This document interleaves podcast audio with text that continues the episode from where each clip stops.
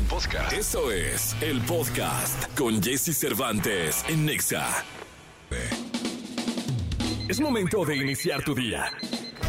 Prepárate porque hemos reservado para tu mañana lo mejor en información del mundo de la música, entrevistas exclusivas, cine, televisión, espectáculos, tecnología, sexualidad, deportes y muchas risas. Deja que nuestro equipo de expertos colaboradores junto con Jesse Cervantes te demos los buenos días. Iniciamos. Buenos días, buenos días, buenos días, buenos días, buenos días, buenos días a todos. Son las 6 de la mañana con dos minutos, 6 de la mañana con dos minutos. Buenos días, buenos días, buenos días, buenos días, buenos días, buenos días, buenos días, buenos días, buenos días, buenos días, buenos días, buenos días, buenos días, buenos días, buenos días, buenos días, buenos días, buenos días, buenos días. Muy buenos días, qué gusto. Gracias por estar en contacto con nosotros. Yo me llamo Jesse Cervantes y es un placer saludarte, desearte parabienes en este inicio de semana, lunes 4 de diciembre. Son las 6 de la mañana con 2 minutos, 6 de la mañana con 2 minutos. Faltan 21 días para la Navidad. 21 días y será la Navidad. Hoy tendremos una entrevista con Eden Muñoz, uno de los eh, compositores importantes, una de las voces importantes que tiene la música regional mexicana. La tendremos el día de hoy, lo tendremos el día de hoy. También vendrá a este programa la periodista deportiva Marion Reimers, que va a estar hablando de esto de las mujeres pioneras en el eh, fútbol femenil, pero en el análisis deportivo, en la crónica deportiva, Hoy viene con nosotros Marion Reimers. También estará con nosotros la directora de la Liga MX, Mariana Gutiérrez. Tendremos a Alessia Divari hablando de sexualidad. Nicolás Romay Pinal, el niño maravilla con el mundo del deporte. Gilberto Barrera, Gil Gilillo, Gil Gilillo, Gil Gilín, el hombre espectáculo de México, hablando del mundo del espectáculo. Tendremos justo boletos para lo mejor del entretenimiento y muchas sorpresas más. Vaya, vaya fin de semana, ¿no? Vaya fin de semana, están definidos ya, eh, definidos más bien, eh, o definida la siguiente etapa del fútbol mexicano, con América y Pumas como protagonista, con eh, Tigres y San Luis. Entonces, pues hay mucho que platicar al respecto del fútbol. Esto de Nuevo León me tiene verdaderamente anonadado. No sé cómo explicar. Bueno, no, no sé cómo explicármelo. el fin de semana estuve en varias reuniones en muchas ya sabían, en otras no, en otras no entendían.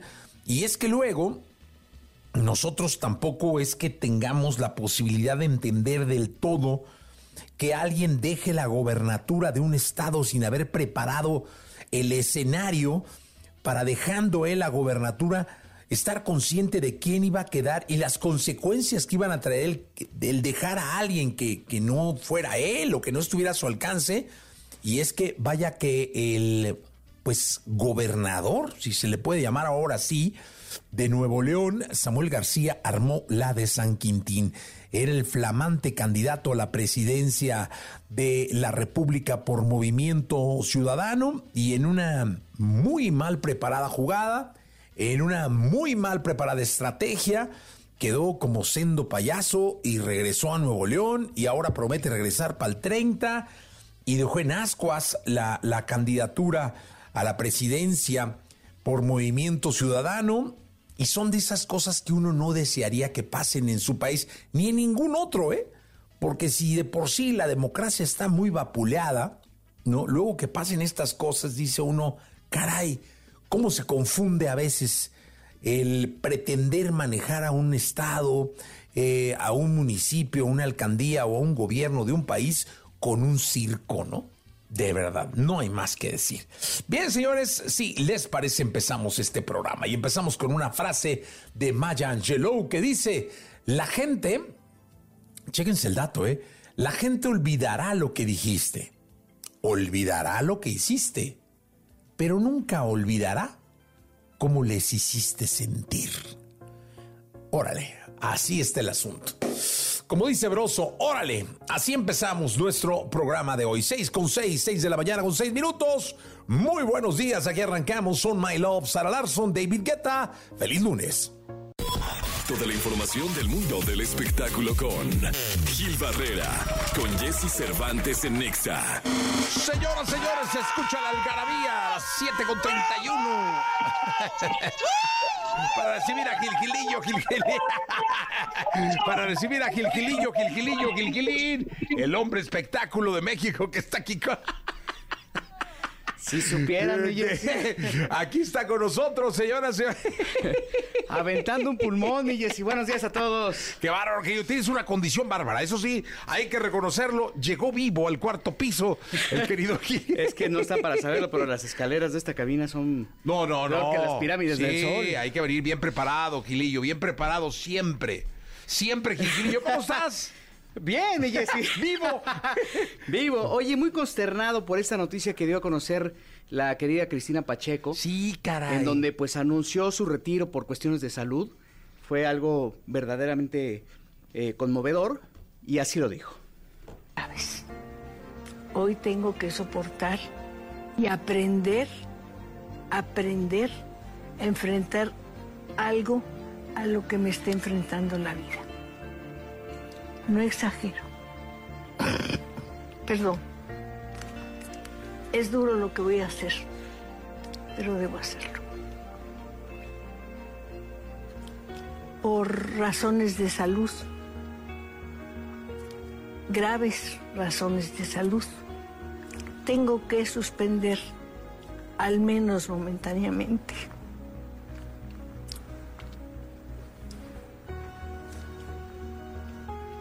les diré?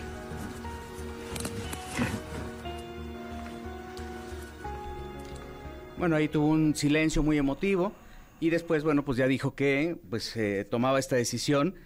No solamente lo hace también de, de- de- del 11, lo hace también de la jornada, de esta colaboración que tiene dominical. Y la verdad es que, este, pues solamente la salud la, la retiró, ¿no? Sí, caray, qué importante para que... Mira, qué, qué buena frase. Solamente la salud pudo con ella, con eh, Cristina Pacheco, eh, que es un clásico de la televisión por muchos años.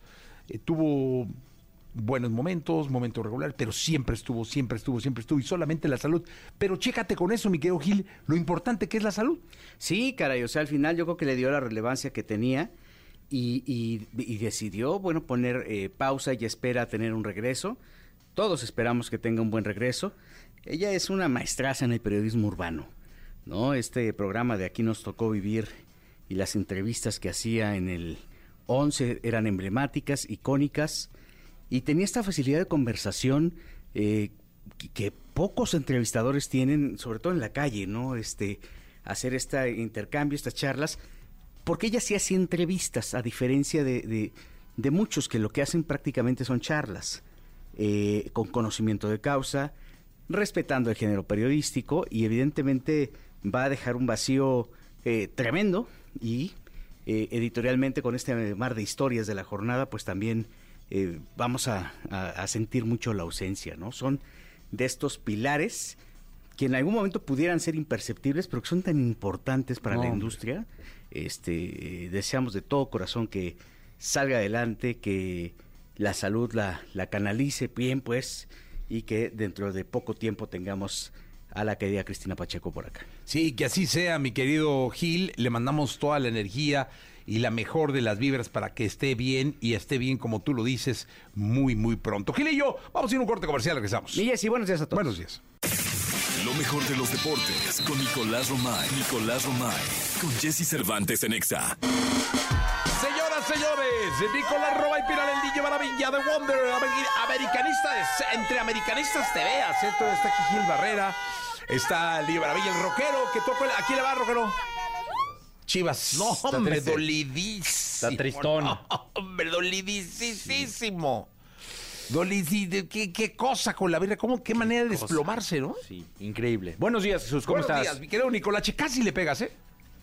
¿Qué dije yo? ¿Qué pasaba, Chivas? No, no, nada más te falló, no. Lo único que te falló fue San Luis. No, sí dijimos que San Luis avanzaba. No, dijiste que Monterrey, que los cuatro primeros ¿Sí? avanzaban. Sí, señor. Los cuatro primeros del sí o no, los Sí. cuatro primeros de la tabla sí, yo. abrazaban. No, no, ¿cómo? Sí, dijiste Sí. los cuatro primeros de la tabla. Oye, América muy bien.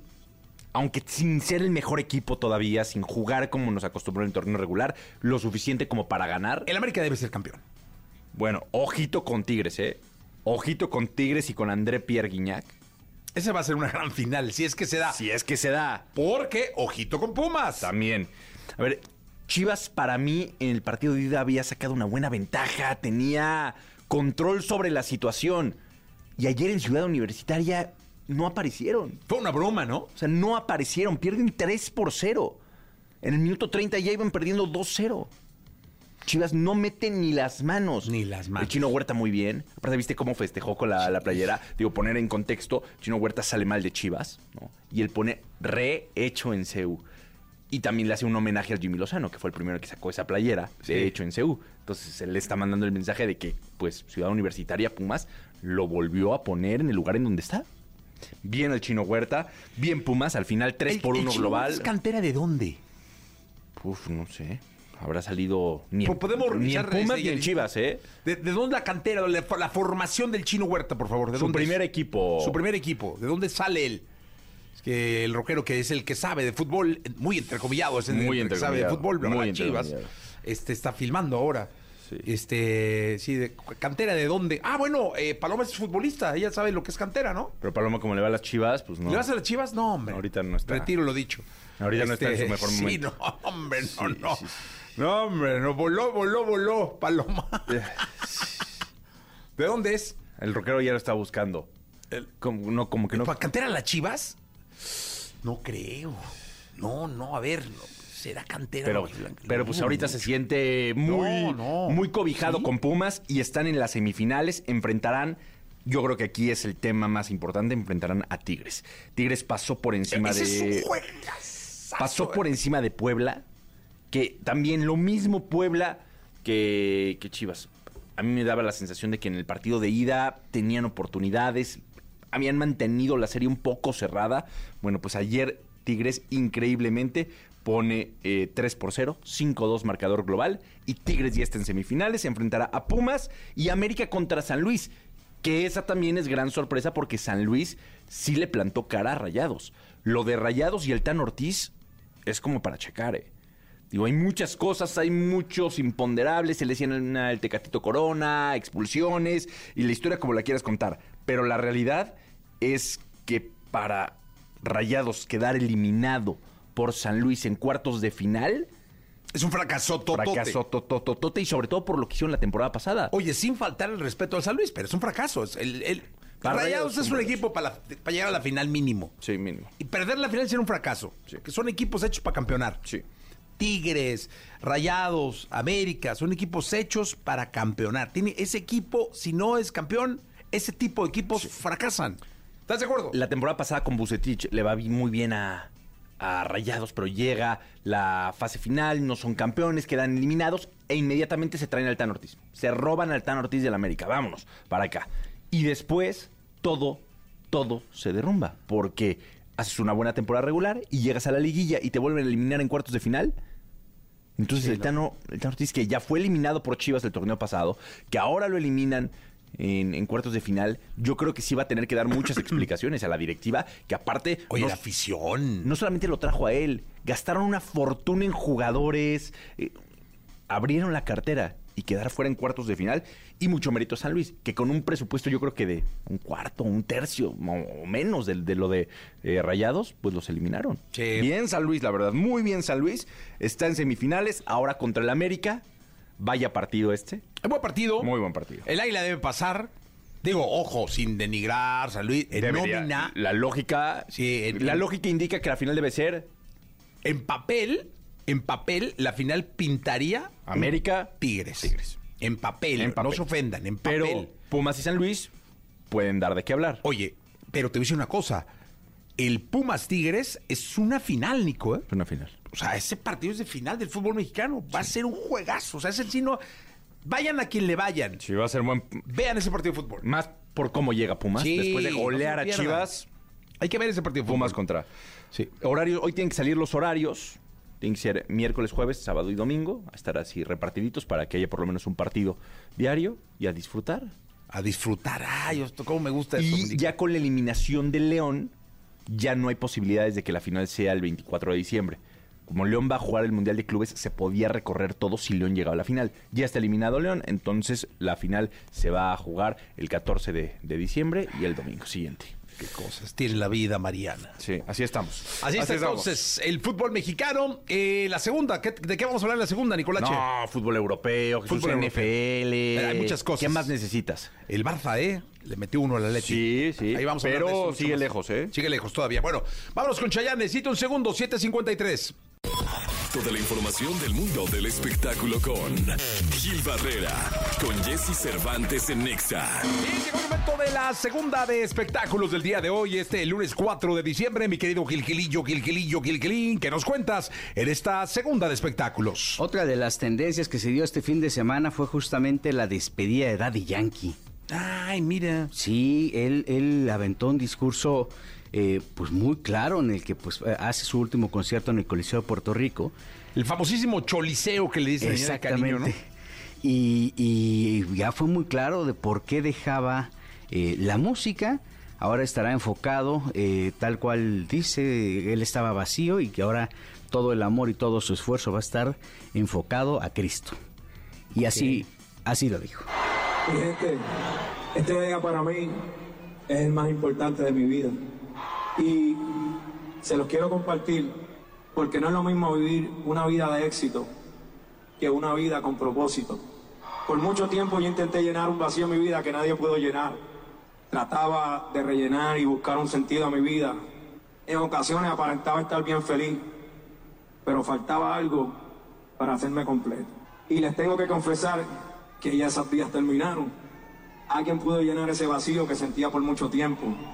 Me pude dar cuenta que para todos era alguien, pero yo no era nada sin él. Pude recorrer el mundo durante años, ganar muchos premios, aplausos y elogios, pero me di cuenta de algo que dice la Biblia. ¿De qué le vale al hombre ganar el mundo entero si pierde su alma? Y bueno, eh, eh, ya puntualizó este, que él estaba ya dando el paso. Qué importante es la parte espiritual en este tipo de personajes, ¿eh? Sí, es que han vivido tanto, eh, toda una historia de fama, de ego, de popularidad, de reconocimiento, de ser considerado el rey, el número uno, el... Y yo me imagino que después de todo eso debe llegar un vacío muy fuerte, mi querido Gil. La soledad, o sea, al final es, está, es evidente que eh, están solos, cierran la puerta del camerino y están completamente solos.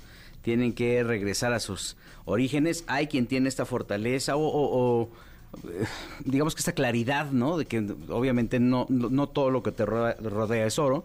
Y ahí están los resultados. Yo creo que dio un paso importantísimo que puede eh, servir de aliento a muchísima gente. Imagínate cuánta gente no, no podría estar sintiendo esa soledad, no necesariamente siendo famoso. Y el ejemplo que está eh, poniendo en este momento para atender la parte espiritual, eh, Daddy Yankee, creo que es eh, un paso importantísimo y algo que se tendría que valorar y validar mucho eh, a los famosos porque luego están muy alejados de todo y cuando exteriorizan eso, pues pueden incentivar a que sus seguidores también busquen un consuelo o busquen eh, cobijo en cualquier eh, creencia, ¿no? Sí, totalmente, mi querido Gilillo. Pues mira que llegue la tranquilidad a Daddy Yankee.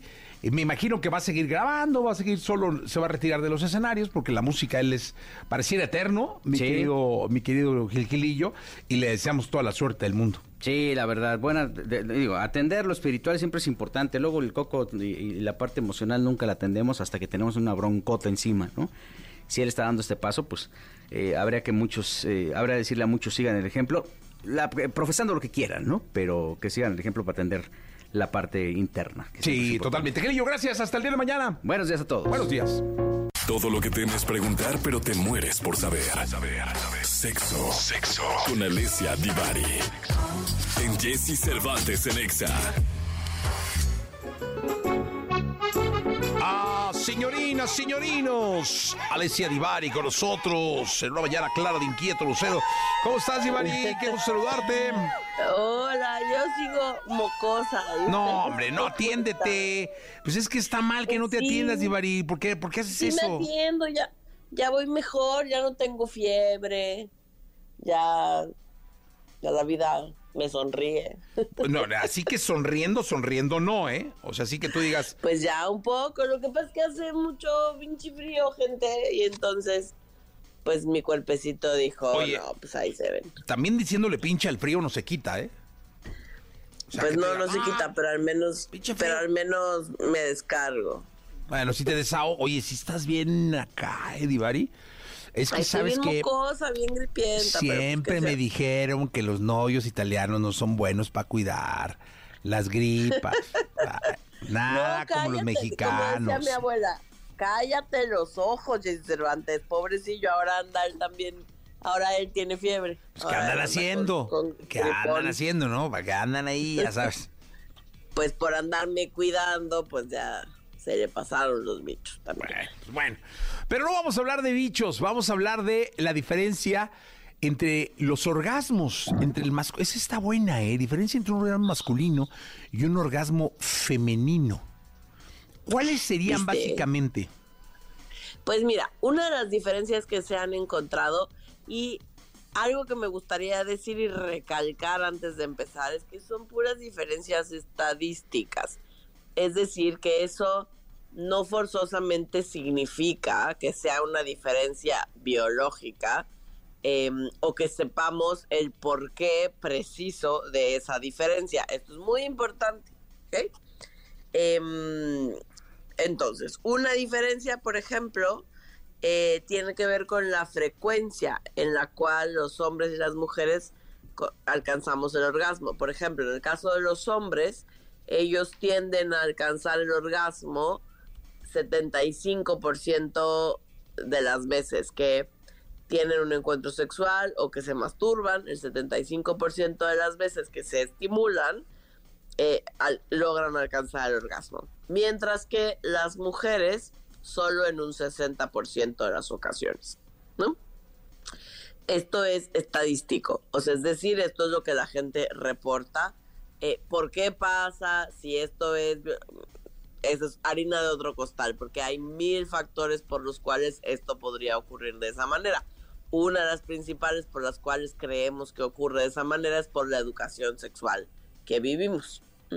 Y las mujeres tendemos a eh, inhibirnos más en el terreno sexual, por lo tanto eso podría o es uno de los factores que, digamos, no ayuda a que alcancemos el orgasmo muchas veces. ¿Ok? Pero bueno, los hombres tienden a alcanzar con una mayor frecuencia el orgasmo que las mujeres. Em, Además, y esto es bien importante, la gran mayoría de las mujeres no alcanzamos el orgasmo vía penetración. Esto sigue siendo un mito, ¿no? Em, Súper arraigado en la sexualidad, particularmente en la sexualidad heterosexual, donde se sigue creyendo, porque pues un señor que se llamaba Freud hace muchos años así lo dijo, que el orgasmo, que valía la pena, que el orgasmo verdadero era, que el orgasmo adulto era el orgasmo vía vaginal. Eso no es verdad y no todas las mujeres alcanzamos el orgasmo vía vaginal.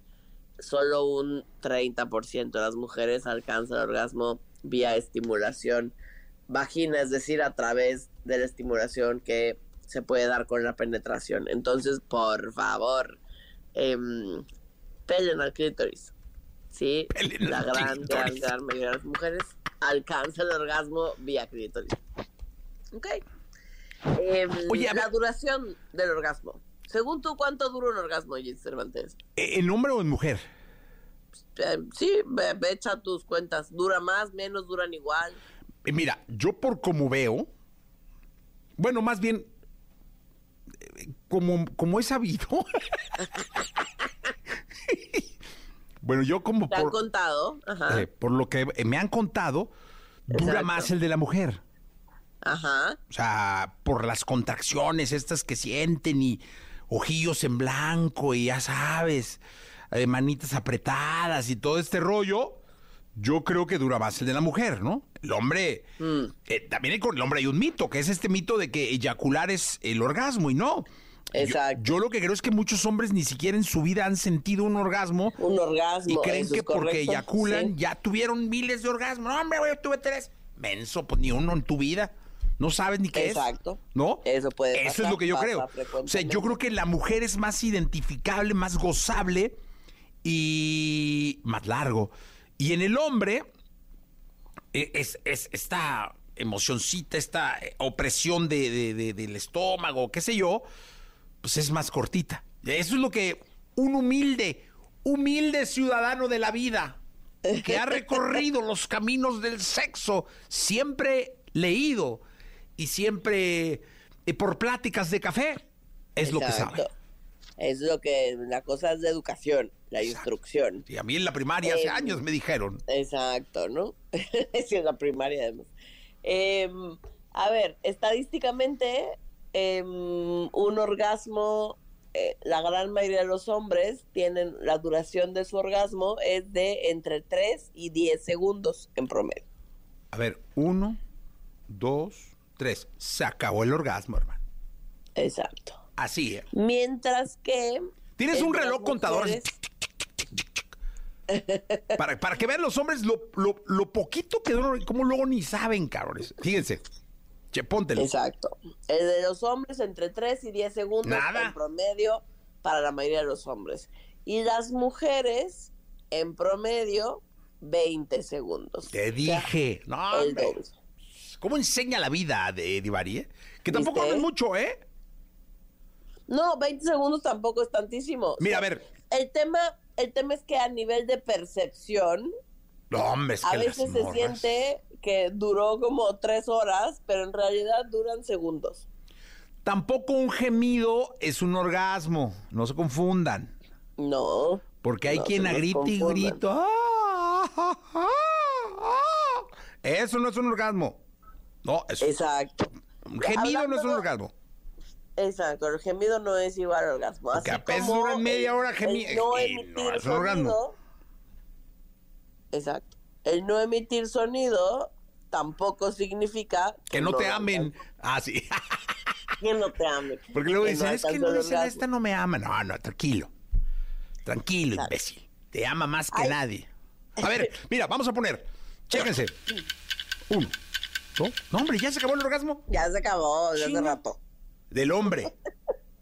A ver, vamos a poner un, un- un tiempo promedio del, del orgasmo del hombre.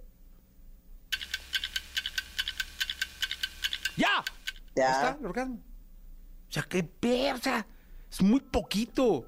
Lo- los hombres Mm. tenemos el orgasmo muy, o sea, ¿cómo? A ver, ahora ponle la mujer.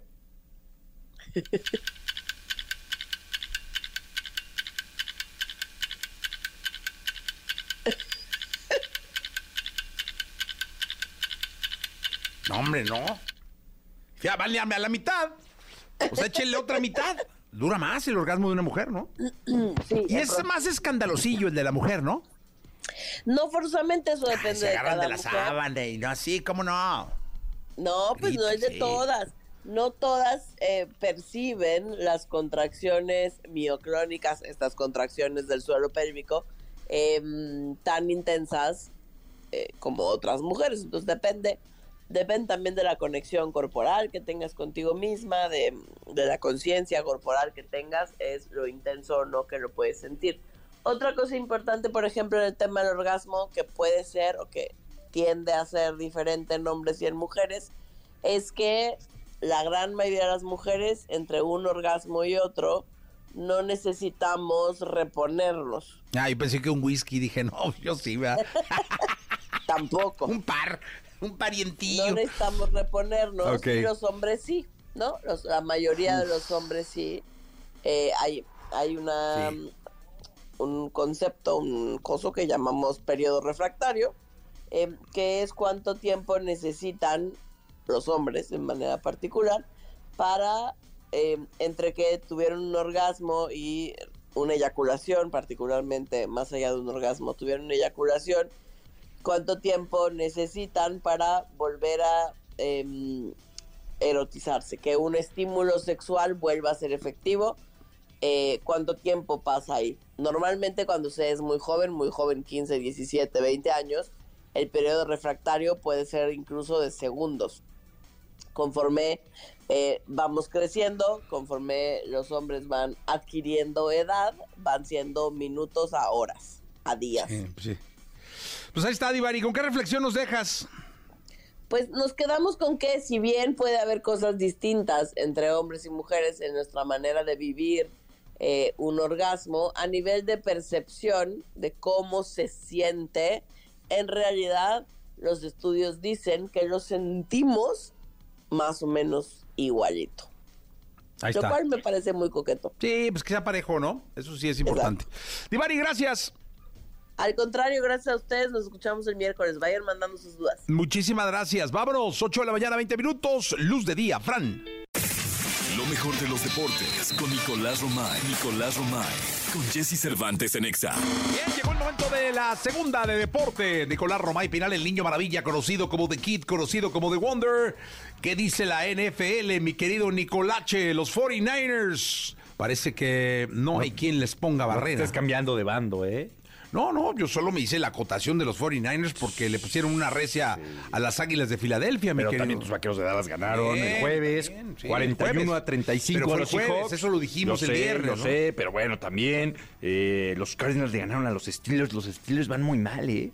24 a 10 ganan los eh, Cardinals. Y sí, los 49 de, de San Francisco, que yo creo que puede ser un equipo pues favorito ya, ¿no? ¿Ya lo podrías decir candidato? ¿Tú estás en el fantasy? No. Nunca has jugado No, fantasy. nunca. Qué Bueno, locura. El fantasy para la gente es una liga de fútbol americano donde quien entra puede hacer su equipo Con un presupuesto con un presupuesto escogiendo jugadores de todo, o sea, tú escoges jugadores de toda la liga y armas con un presupuesto tu equipo.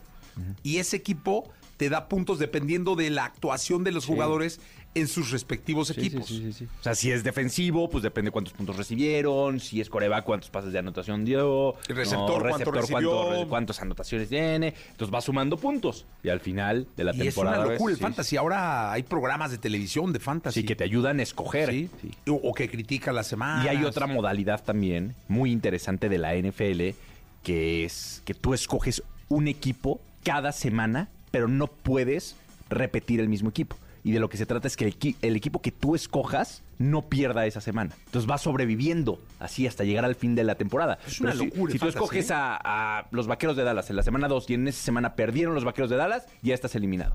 Pero si ganaron, ya no puedes volver a escoger a los vaqueros y sigues avanzando tú. Entonces se trata de llegar y sobrevivir hasta el final de la temporada. Es muy Oye, interesante. Este está interesantísimo. Sí. Pues a la NFL que está durísimo, ¿no? Pues es que ya semana 13, ya terminó la semana 13. eh, son 18 semanas. Después las rondas de comodines, el campeonato divisional, campeón de conferencia y después el Super Bowl, eh, el 14 de, de diciembre, de febrero, perdón. Oye, este, fui a la E- MMA, eh, aquí el, el Budo, el campeonato este Budo, al. Juan de la Barrera. ¿Qué tal? Fui el bien, no manches, qué bien se pone, ¿eh? Sí. Se pone interesantísimo. Es una liga que se llama Budo y presentaron su función de artes marciales mixtas. Sí, sí, sí. A ti siempre te ha Eh, gustado mucho. Muchísimo. Sí. El- pero es la primera vez que las veo en vivo. Ok. Este, nunca he ido a la UFC, que es la, la liga que yo veo. Sí. Pero me invitaron eh, un muy buen amigo y pues, la verdad es interesantísimo. Primero lleno a reventar Juan de la Barrera, ¿eh? Lleno, lleno, en entradononón. De que fila para entrar de 20 minutos. Y ahí sí, pues no tiene uno palancas de nada. ¿va? No, ahí sí, a formarse. de filita y... Sí, no, no, pues qué. Y este, no, no, muy bien. O sea, un entradón muy emocionante. Hubo una pelea de campeonato nacional eh, en las eh, 155 libras. Eh, y ganó el, el cazador Salas, que me dicen que es un hombre que tiene muchísimo tiempo en las artes marciales mixtas y tiene 35 años de edad, pero bien conservado. Y Oye, te, apantalló eh, los golpes. Sí. El- los, los horcamientos, o sea, es impresionante. Sí. Todo es muy real. O sea, y sí, no hay de que. Eh, te voy sacó sangre de una cápsula en él. No. O sea, no, salen con unas bolas. ¿Lo sentiste más violento que una pelea de box? No, es por todo. O sea, sí. Sí, mucho más. De hecho, por ejemplo, de las peleas que vi, que fueron pues, prácticamente 10, una cosa así, este. Cinco se terminaron por rodillazos. sí. O sea, knockouts. Sí, knockouts, Tres knockouts muy fuertes. fulminantes con rodilla, o sea, de que entraban y rodilla en la cara, mole, noqueado. Un rodillazo en el plexus solar, así. Pum, y desmayado. Sí. Es que me decían que si te pegan, ganchos al hígado, me explicaron todo, porque estaba yo con especialistas en, en las En artes artes, marciales. marciales mixtas. Y este, impresionante de verdad, ¿eh? Muy impresionante, estoy muy contento. Y pues felicidades ahí a los de Budo, ha crecido muchísimo. Muchísimo. Bueno, le entiendo mucho, Nico, pero ya le entenderé. Saludé al querido Marlon Julius Vitorius Gerson Pérez, eh, narrador de, de Fox. De Fox Sports. El que dice, prohibido parpadear. Él fue locutor de EXA. ¿Ah, sí? Sí, fue locutor de EXA. ¿Hace cuánto? Uf. No, hombre, muchos años, 10, 12, 15 años. Y ahora es uno de los importantes Sí, de- de la- Al Sensei Salas. MMA, artes marciales. Sí, bien, bien, ¿eh? Felicidades a la liga esta fútbol. Muy bien, Jesús. Qué bueno que fuiste. Te invito a la Qué próxima. bueno que fuiste, claro que sí. Vamos, para Claro que veas sí, ahí. Jesús. ¿Sí te gusta o no? Sí, sí me gusta. Con mucho respeto, porque la verdad es que sí valoro muchísimo el, el trabajo y cómo se preparan. ¿eh? Porque no es para nada sencillo, ¿eh? Sí, Y no. arriesgan. Todo. Sí, sí, sí. Es que ahí sí vale pisan, valen pisotones, No, lo- no, los rodillazos son. letales. Sí, letales. de verdad. Oye, rápido, déjame platicarte de la Liga Española. ¿no? Sí. El Barcelona le ganó 1 por 0 al Atlético de Madrid. Muy buen resultado para el Barcelona. Aparte, anotó Joao Félix, que venía del Atlético de, de Madrid y festejó como si no viniera del Atlético de Madrid. ¿Cómo debe ser? Pues, Sí, sí. Como debe ser. ¿Sí? ¿Dónde juega? En el Barcelona. Ay, pues, si me tocó el Barcelona, tiene que Pero y festejar. nada de respeto, cariño para No, su otro ¿dónde equipo. juega? En el Barcelona. ¿Quién le paga? El Barcelona. ¿Quién lo contrató? El Barcelona. ¿Quién gastó un dineral seguro en... Barcelona. Tiene que festejar. Pero el Atlético de Madrid le dio cierta. No importa. ¿Dónde juega? En el Barcelona. Ahí tiene que festejar. A mí sí me gusta que, que guarde un poquito de. ¿De respeto? Pues sí, un poquito, ¿no? Si Rafa Márquez cuando jugaba O sea, el chino León- Huerta no debe haber festejado. No, porque él salió mal. Él salió con ganas de, de festejar. Sí. ¿Pero tú crees que Rafa Márquez le festejaría al Atlas? Ah, Le festejó cuando jugaba el León, le festejaba los Ah, goles. no le festejaba. festejaba, le daba un respeto. Un respeto brutal. Oye, pero la Liga de, de España, el Barcelona, a pesar de esta victoria, es tercero todavía, 34 puntos. Y el liderato está empatado. Real Madrid, 38 puntos. Y Girona, 38 puntos. ¿Quién iba a pensar ¿Quién iba a pensar? Sigue ganando el? Girona. Digo, la diferencia de goles es mejor la del Real Madrid, pero sigue ganando el Girona. Increíblemente. Pero bueno, así el fútbol español, Jesús. Muy bien. Nicolache, hasta el día de mañana. Hasta mañana, Jesús. Gracias. La entrevista con Jesse Cervantes en Nexa. Edén Muñoz, cantante, compositor y productor. Una de las figuras más importantes del género regional mexicano en la actualidad. Fue vocalista y líder del grupo Calibre 50. Sin embargo, su destino estaba como solista para explotar su talento al máximo. Una sacudida y puro pa' adelante. Hoy en una entrevista con Jesse Cervantes en Exa, Edén Muñoz. Te miré y volví a sentir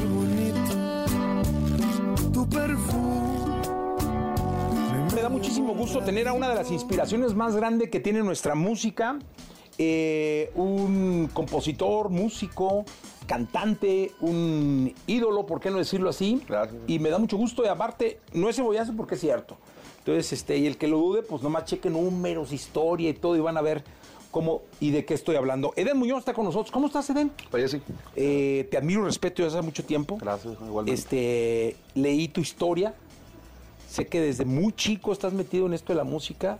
Este, y quiero que seas tú, si fuera un cuento de hadas, que, fueran a leer puros morritos así, y que fueras a leer tú en tu infancia, ¿cómo empezaría la historia de Eden Muñoz? Era así una vez, la, la, la. Ay, cabrón, antes que nada, pues gracias, compadre, como siempre, igual. Mismo respeto de aquí para allá. eh, igual que de allá para acá. con- hace muchos años que nos conocemos. Eh, respondiendo a tu pregunta, yo creo que pudiéramos empezar con, pues eras una vez un, pues un niño feliz, ¿sabes? Un, un niño que vive en una familia, una familia normal, este, padre maestro, mamá eh, ama de casa, eh, comerciantes eh, desde siempre. Digo, obviamente porque el modelo estándar de la familia mexicana que siempre busca, pues, generar un dinerito extra por los lados, independientemente de que sí, porque mi vida no ha sido dramática en lo absoluto, ¿no? Independientemente de que no hayamos tenido tanta necesidad como de repente hay mucha gente que la tiene, pues siempre nos enseñan a trabajar. Eh, conecto por la música, yo siempre he dicho por, por azar del destino, yo siempre he, he creído que ya nací para esto y con esto y, y bueno, también soy un- una persona muy bendecida también, he tenido muchas oportunidades, creo que también me puedo factar de que he sabido tomar buenas decisiones cuando las oportunidades están sobre la mesa y, y, y nada, viejos, eso.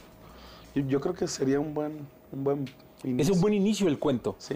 Oye, ¿cómo se hace una gran canción, cabrón? O sea, ¿cómo se llega a ser un madrazo, así que es- eso se huele, se siente, ¿cómo? Porque una cosa, yo digo que ahí el club de los 100 millones, eh, el club de los 200 millones, el club de los 300 millones, y son ya clubes muy VIPs, muy hay muy pocos ahí adentro, y muy pocos con can- cantando canciones suyas ahí adentro.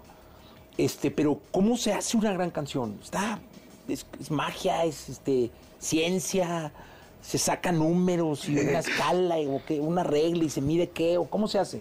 Yo me he hecho la pregunta un montón de veces, también me hago la misma pregunta. Yo, yo creo que hay muchos factores definitivamente, ¿no? Siempre he creído que una gran canción inicia con un gran sentimiento. Yo creo que a partir de ahí está el 50% de la probabilidad, porque acuérdate que también hay muchos factores que están eh, fuera de nuestras manos, y lo voy a decir con mucho respeto, hay muchas grandes canciones, a mi perspectiva obviamente, y esto es desde mi trinchera, en la calle que no han tenido su momento, ¿sabes? Entonces creo que también son factores en los que también somos muchos artistas, hay, prome- no sé cuál sea el promedio, no sé, 5 mil, 7 mil, 10 mil canciones cada fin de semana, solamente que salen, no, más todo el catálogo, más ta, ta, ta, ta, ta, ta. Eh, pero creo que para lograr decir, "Puta, qué buena está esta rola, independientemente entre que si conecta o no conecta, que ese es otro sentimiento aparte que tendría que tener, ¿no? Que el artista conecte. Yo creo que eh, inicia un buen sentimiento, una buena melodía, definitivamente, en, en esa escala de importancia, y, y por ende una buena letra. Yo creo que... Oye, ¿cuál es la primera gran canción con la que te encuentras en tu vida? O sea, 8, 10, 15 años, no sé, que, pero que te das cuenta que estás cantando un rolón así, no sé de quién, y dices, ay, qué bonito este rollo, cabrón. Que no eran mías. Que no era tuya, de, morro, o sea, o en la vida, o qué sé yo. Eh, he, tenido varias etapas en, en el descubrimiento de la música. Igual en podcast anteriores he platicado que eh, t- mi vida siempre ha sido un- mi vida y la música hablando en, en ese sí pues en, en ese en ese entorno siempre ha sido como muy de juego sabes o sea siempre ha sido un hobby y justo porque no- vengo de una familia funcional, que en la que no teníamos una necesidad como tal, en la casa siempre hubo comida, siempre hubo, yo tenía mi PlayStation, bueno, mi Nintendo, es más, me tocó Atari, viejo. todavía. igual. Final de Atari, principios de Nintendo, este, tenía, teníamos cable en la casa, de repente no había lo que naturalmente eh, familias con posibilidad hay, Pero siempre escuchaste música popular mexicana. Siempre. Eh, iba esto a que uno de los, de los negocios alternos que tuvo mi familia era que vendían cassettes.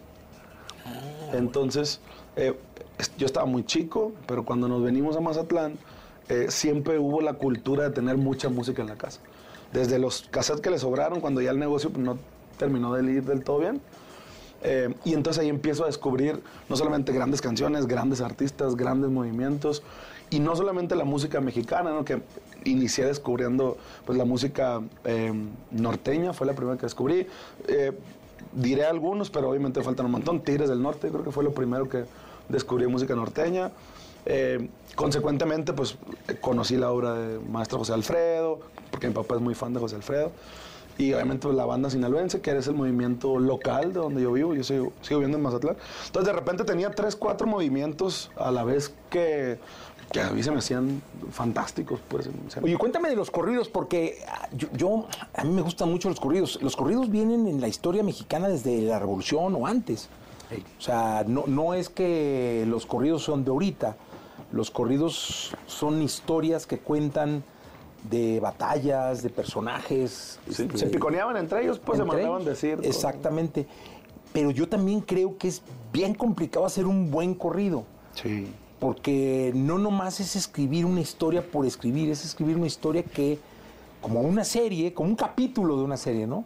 Tienes que ser que te llegue y, y ¿cómo- ¿cómo, cómo surge o cómo hace de él los corridos. ¿Te fijas en el personaje o no te fijas en el personaje? No, fíjate que en Sinaloa se usa mucho que, que se autorizan los corridos, se pides autorización a quien tú le estés haciendo un corrido y está, en la autorización está el si lo sacas o no lo sacas. Eh, pudiera decir que yo soy la excepción a la regla porque como no es mi entorno, o sea, a mí no me gusta el, el contexto malandraco, porque hay gente que es, es un contexto cultural eso, al final Sí, de no, no, cuentas, claro, parte claro. de México, ¿no?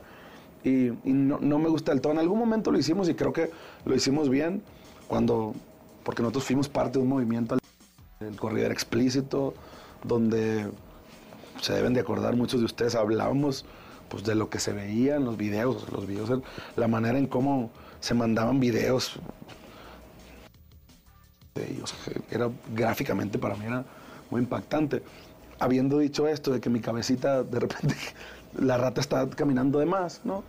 Pues obviamente dentro de mi ansiedad yo decía, bestia, güey, si un día me toca y, ¿sabes? Claro. Cosas que no, que- que naturalmente no creo que pasen, pero mi cabeza los pensaba. Y la única manera en yo conectar conmigo mismo y, y sacar esa emoción, pues era escribiendo. Y, e inventé un montón de historias. Hay muchas historias inventadas en mis correos. Inventadas, literal, sacadas de la ciencia ficción. Entonces, de ahí empecé yo a agarrar mi línea. Si bien es cierto que me recontra... Mami, para mí los correos es mi base, me encanta escucharlos, pero no me encanta vivirlo, no, no me gusta que haya violencia, pero pues, culturalmente sí, sí, no digo. Oye, este, ahí te va. Este asunto de la música cambió radicalmente del, Eden. De, de unos años para acá, no sé, eh, con Colmillo, por ejemplo, ¿debiste haber empezado tú con CD? ¿Con qué? Con CD, o sea, el, el CD Eh, o cómo. Sí, sí, sí. ¿No? En aquel entonces estaba la evolución ya al CD. Pero sí, me tocó, me tocó el cassette también. eh, yo creo que más como comprarlo, pero no, mi música no salió en cassette que yo Pero recuerdo. salió en CD. CD. Sí, CD, y luego, te acuerdas que vino el MP3. Sí. Y luego las USB y... Pero ahorita ya giró y todo tiene que ver con el algoritmo, cabrón. Sí. Ya existen playlists donde son la vida de los artistas. Es decir, eh, ya quizá puede ser tan importante para un artista pues, sí sonar en radio, pero también estar en las playlists. Sí. Este, para muchos otros, y lo digo sincera y abiertamente, resulta más importante estar en playlists eh, que sonar el radio, ¿no? Y, y ahora para playlists hay plataformas y plataformas y cada vez vienen más, cabrón. Y para mí me parece que luego eso, más las redes sociales, pues son mucha chamba, cabrón. Pues, La verdad es que hoy por hoy ser, artista es mucho más complicado que antes. Porque antes todo, absolutamente todo eso lo hacía la disquera. Tú nomás te preocupabas por entregar el disquito. Cuando te toca, cuando me toca, ahí está, tan, tan, tan, tan, y ya. Y ahora tienes que ser mercadólogo y tienes que ser influencer y tienes que crear contenido, tienes que crear música y tienes que sonreír aunque no lo quieras. Te tienes que, le tienes que invertir. A mí me tocó que los trajes más caros que nos tocó mandar a hacer nos costaban, sé, güey, 5 mil, 6 mil pesos, que no se nos hacía un chingo, ¿no? Y ahora, bueno, pues cualquier outfit de 5 mil, 6 mil, porque para hacer hay que parecer. Y si tú quieres vender esa imagen de vamos para allá, vamos por todas, pues tienes que verte como tal. Y eso cuesta al final de cuentas. Entonces, pues es así, viejo, es, es, pues es más complicado, pero a la vez creo que es más dinámico y menos aburrido. Porque igual, depende cómo tú tomes las cosas, pues si eres de los que te frustras, porque no más un video y nadie lo está viendo. Si eres de los que te frustras, estás frito, güey. vas a vivir infeliz con lo que hagas y... ¿Tú qué consumes? ¿Qué red consumes? O sea, de tú, de, de- fuera de la música, de tu diario. Yo, yo estoy en, en- en tres, eh, yo creo que en ese orden, eh, en Spotify y luego Apple Music y Amazon Music. Ok. ¿Por qué en las tres? Y obviamente YouTube, pero es como más de videos, es más diferente. ¿no? ¿Por qué las tres? Porque es como una manera de entender los tres diferentes tipos, que son al final de cuentas son los tres algoritmos más importantes. Y, y qué tira uno, qué tira otro, qué pasa, pues, qué hay música que está en una plataforma que no está. Oye, eh, hoy que eres ídolo, porque lo eres, y muchos quieren ser como tú. Es decir, hay muchos chavos que, que están ahorita viéndonos por, por, pues, por todo el mundo y quieren ser como él. O sea, quieren componer como tú, quieren estar en un grupo como lo estuviste, pero luego ser solistas o ser solistas, eh, crear obras como las que tú has creado. Eh, ¿Qué decirles? Pues principalmente que si ya saben, una vez escuché una, en algún TikTok posiblemente lo escuché, de, un tipo que decía que los que saben para dónde van, o sea, pues está chido, van súper bien, pero los que no saben a dónde van, pues ya llegaron, pues. O sea, no, no tienes un objetivo en la vida, pues estás perdido, pues. ¿Qué pasa? Y es bueno perderse para encontrarse. O sea, Por eso te decía que la vida está bien hecha en todos los sentidos, se lo, se escuchaba decir mucho un amigo. Ahí está se manifiesta de muchas maneras, está el pinche yin yang, de los asiáticos, o, el balance de nosotros, es lo que sea. Pues la vida está bien hecha, güey, ¿no? Yo, desde, desde mi experiencia y las cosas que a mí me han pasado, eh, lo que sí creo es de que a nadie le va a pasar lo que a mí me pasó específicamente, porque cada quien somos un ente y un ser humano muy diferente que no tendría por qué pasarte lo mismo.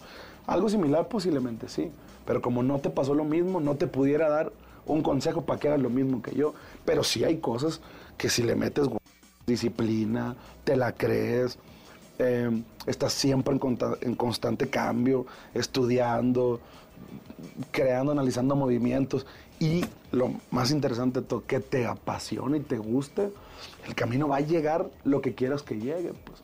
Pero como consejo, no busquen nada y van a tener todo.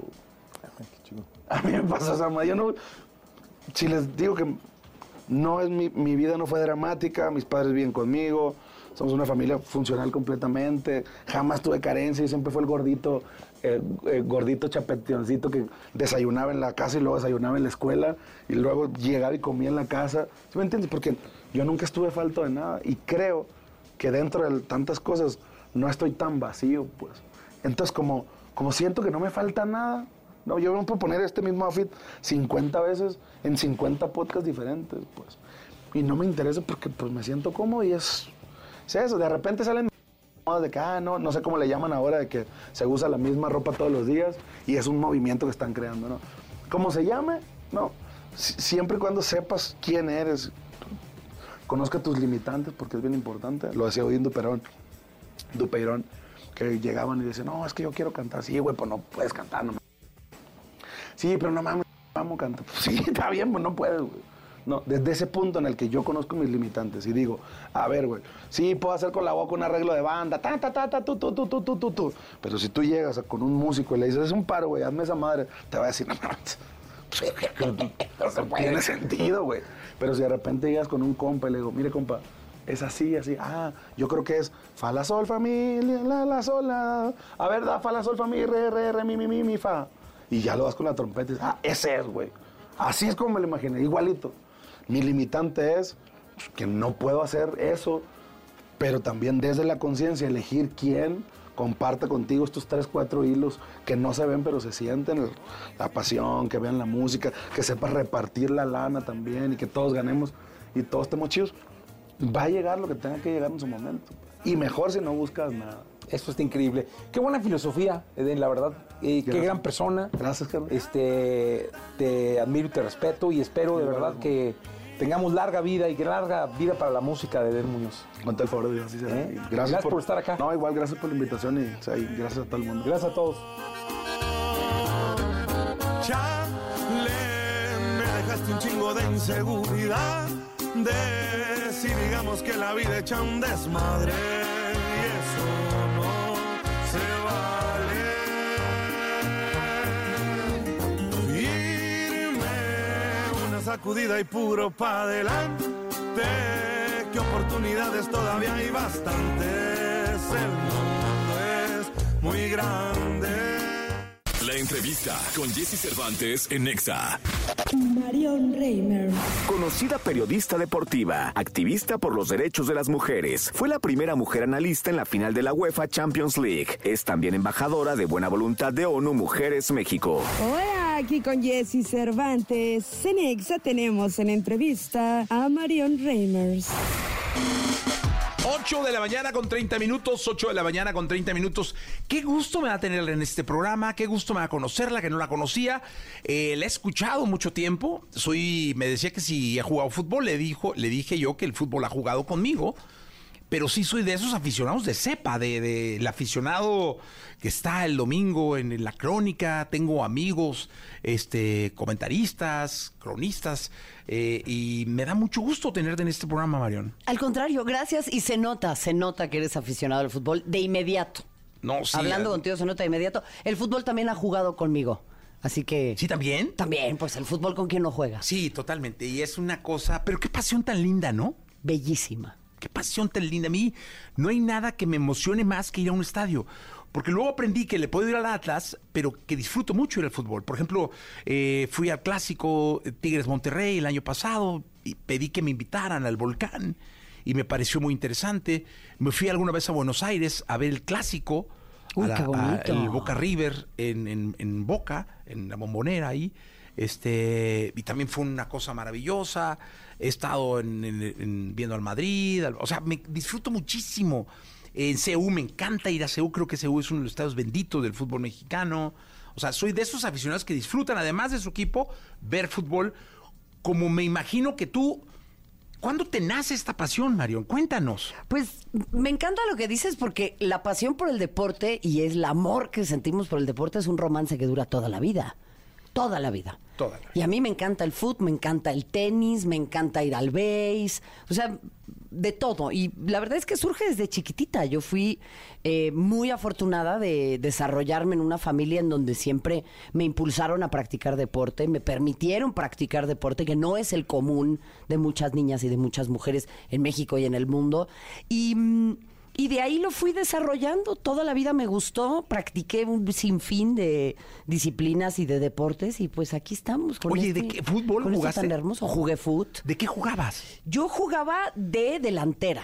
Delantera. Empecé como portera en el patio del colegio. Sí, claro. Era buena. Y de ahí dije, no, a mí me gusta ser delantera. O sea, meter goles. sí. Ahora, cuéntame, tu mejor gol. Mi mejor gol. Yo creo que fue uno que metí horrible, pero en una final. y entonces, la ma- claro. Importantísimo. Pues sí, da igual si es bueno, malo, regular. En la final es importante Sí, meter sí. el gol. Yo el único gol que metí en mi vida era un pase y entró. O sea, un pase tan pasó. mal dado que entró y yo festejé como si hubiera sido, no, que todo. Sí, Obvio. sí, sí. sí. Obvio, obvio. O sea, no, chécate, si no era tan mal dado que entró. Ahora, dime una cosa, eh, Mario. Este asunto, porque eh, yo platicaba, mi, mi hija juega fútbol, Mm. todavía juega fútbol, jugó desde muy niña eh, a un buen nivel, sigue jugando a buen nivel, pero le encanta el fútbol y lo ve y es chiva. To- todo mundo debe tener un defecto. Ella lo tiene, le va a las chivas. Y es chiva de cepa, además, de ir al Para estadio, contrariar al padre. eso Para contrariar al padre. Claro. Pero le platicaba que venías, ¿no? Ay, mándale un Le abrazo. dije, oye, bien, Mari. Entonces me estaba diciendo de lo importante que ha sido tu presencia en la crítica deportiva, en el periodismo deportivo y en poner el dedo en la llaga de la apertura que debe haber, no solo en la crítica del periodismo deportivo, algo que comúnmente nos enseñaron culturalmente que era muy de hombres, ¿no? Sino en el periodismo y en todo en general. Bueno, para empezar, mándale un fuerte abrazo a tu hija. eh, muchas gracias. Dile que mi más sentido pésame también, este, por lo que sucedió con Chivas anoche.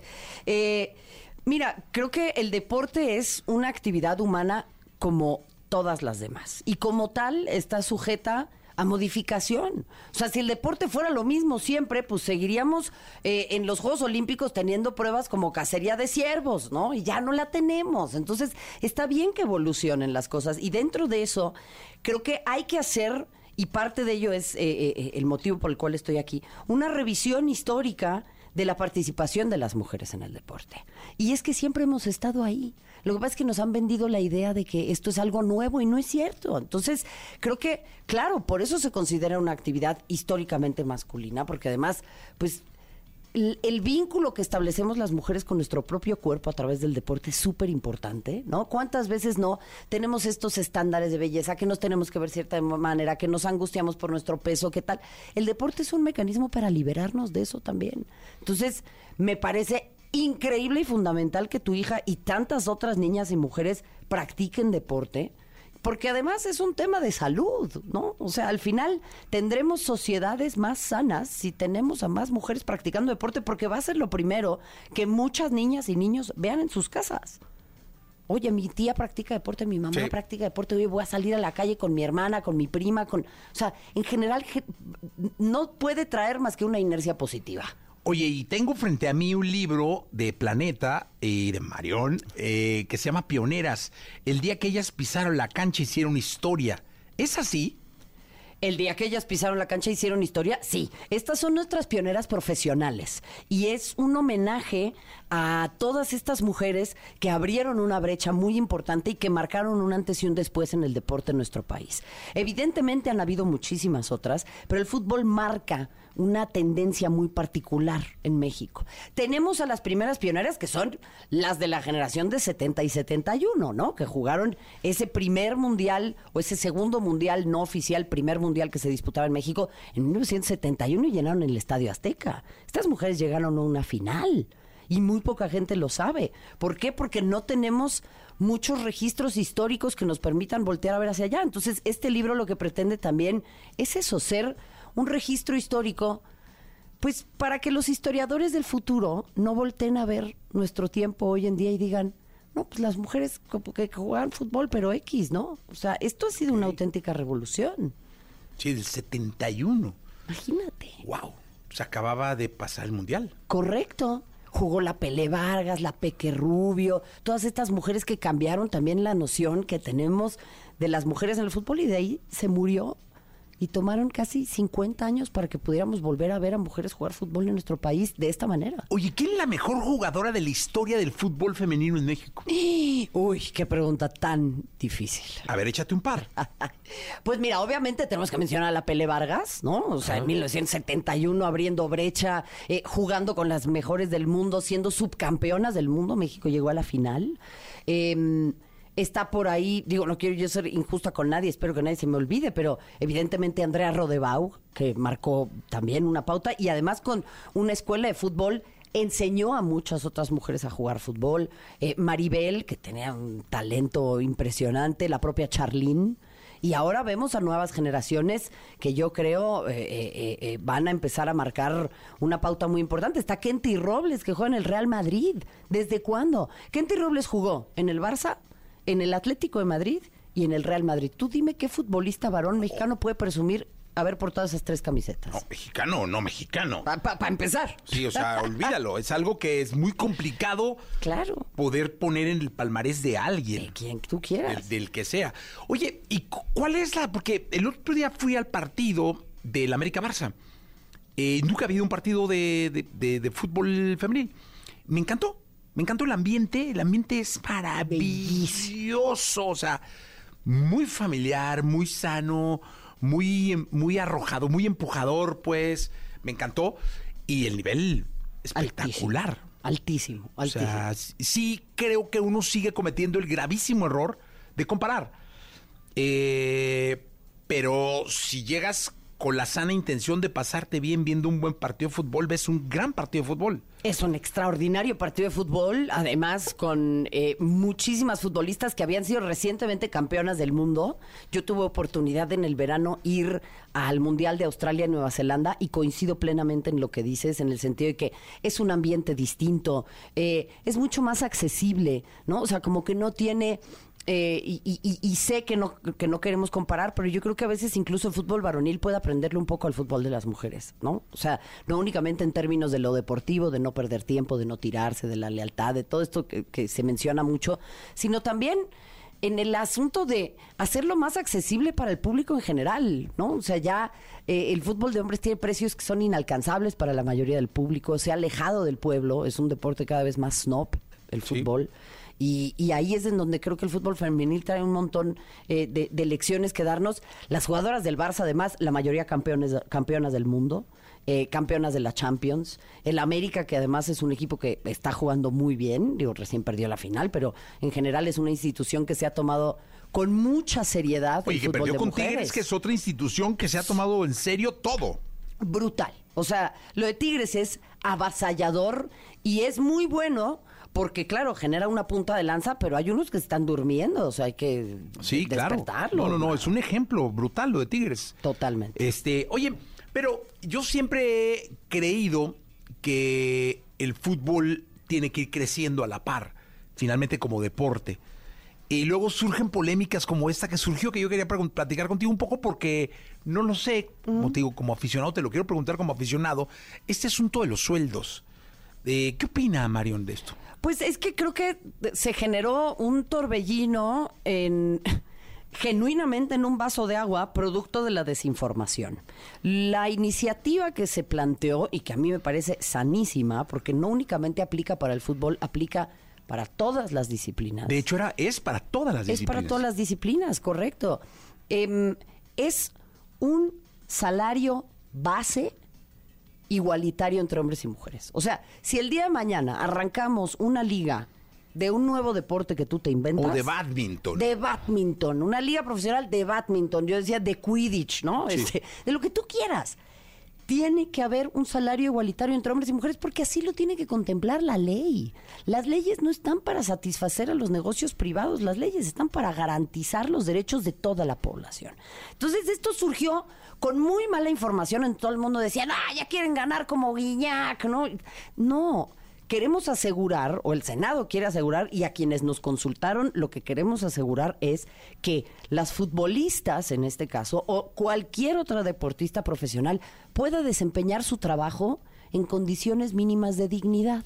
O sea, que ganen el salario mínimo. A mí hay muchos jugadores que están ganando por debajo del salario mínimo. Ok. Entonces, no es sostenible y hay que recordar que el deporte profesional no es un pasatiempo, es un trabajo.